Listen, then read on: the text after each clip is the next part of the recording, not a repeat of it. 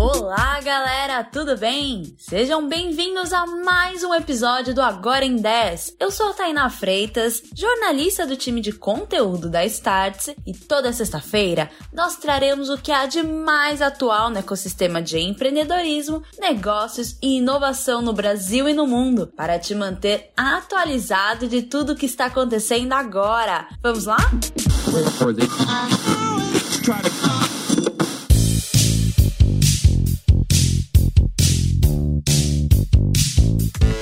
Vez você já precisou fazer aquela transferência para outro banco sexta-feira, 6 horas da noite, e só depois percebeu que o dinheiro só ia entrar na segunda-feira? Pois é.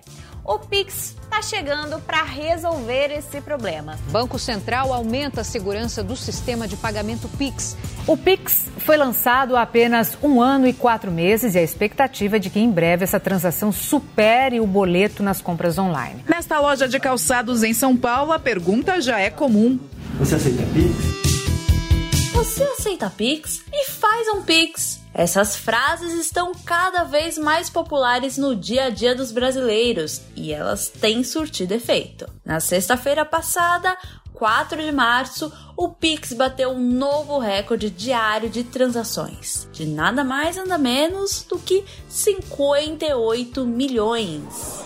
O recorde anterior havia sido em 4 de fevereiro, com 54 milhões de transações. O meio de pagamento instantâneo passou a operar em novembro de 2020 e desde então tem ganhado os brasileiros pela facilidade. Eu não preciso nem explicar muito, né? Provavelmente você já sabe que o Pix é uma transferência de dinheiro gratuita que pode ser realizada em qualquer momento do dia e que cai instantaneamente na conta do recebedor. Apenas em dezembro de 2021 foram realizadas 1,4 bilhão de Pix. O mês mais movimentado desde o lançamento. Segundo o Banco Central, em fevereiro deste ano, há mais de 408 milhões de chaves Pix ativas no Brasil, ou seja, pessoas elegíveis a realizar um Pix. E ele pode ser através de um número aleatório, CPF, celular e até mesmo o e-mail do usuário. E o Pix fez tanto sucesso que já existem novas modalidades no ar. Em novembro do ano passado, em 2021, o Banco Central lançou o Pix Saque e Pix Troco, que conecta os usuários aos varejistas do país. Isso porque no Pix Saque o brasileiro pode ir a uma loja, fazer um Pix do valor desejado e recebê-lo em espécie. É uma forma de saque descentralizada em que não é necessário ir até o banco. O Pix Troco é semelhante, mas envolve a compra de um produto e o saque como troco.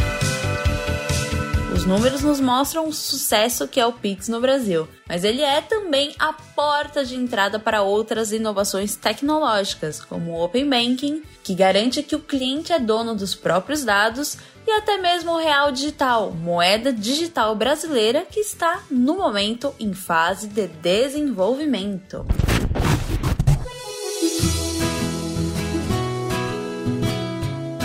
Vamos para o Startup em um Minuto, quadro no oferecimento da CapTable. Pode entrar, Victor Marques, e tempo. A Buzuu, fintech que captou na CapTable em novembro de 2020, foi adquirida pela controladora do mercado Bitcoin, a 2TM, um unicórnio. Ou seja, na CapTable, além do potencial de encontrar um futuro unicórnio, você pode ser sócio de startups que chamem a atenção de um. São 198 investidores que agora tiveram a oportunidade de ter seu exit, ou seja, o retorno do investimento em startups, e acompanharam toda a jornada de crescimento da Uzu. Esse é o segundo exit do portfólio de startups da CapTable, depois da venda do Alter para o Melius no ano passado. Quer ter a chance de participar de um movimento desses? Então acesse captable.com.br, confira as oportunidades disponíveis e cadastre-se para saber de novas rodadas. E vamos ao ok, ok! Aqui nós comentamos as principais polêmicas e até mesmo as fofocas do ecossistema. Ok, ok! O Dia das Mulheres aconteceu nessa terça-feira, 8 de março, e um perfil no Twitter chamou a atenção o arroba PayGapApp. Isso porque um bot seleciona as mensagens de Feliz Dia das Mulheres publicadas por empresas e retuita comentando a porcentagem da equidade salarial dentro delas. Em alguns casos, o valor recebido por hora é igual independente do sexo e em outros a notícia é triste. É menor, o que expõe a desigualdade intrínseca no negócio. Por ser uma iniciativa gringa, a maioria das companhias é internacional, mas vale muito conferir para ter ideia do que está acontecendo agora no mercado de trabalho.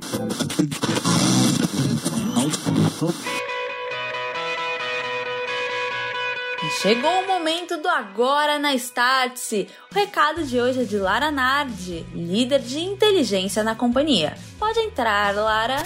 Fala, ouvintes do Agora em 10. Eu sou a Lara Nardi, Head de Consumer Insights aqui na Startse. Estou aqui para falar sobre as lives especiais do Mês da Mulher que teremos ao longo de todo o mês de março. Convidamos várias mulheres maravilhosas, experts em suas áreas de atuação para falarem sobre suas carreiras, trajetórias, desafios que passaram para chegar onde chegaram. Será sensacional, tudo gratuito pelo Instagram da Startse. Então fica ligada por lá. E outra notícia super bacana que eu também não podia perder a oportunidade de deixar aqui é que também estamos iniciando a nossa terceira turma do Women Leadership Program, o nosso queridinho WLP, que é o programa internacional de liderança feminina da Startse. Esse mês ele tá com a condição super especial com 30% de desconto. Então corre lá no site do programa e usa o cupom WLP30 para garantir a sua vaga nessa turma que já começa agora, dia 21 de março. Abraço a todas e todos. Até mais. Fica a dica, hein, galera?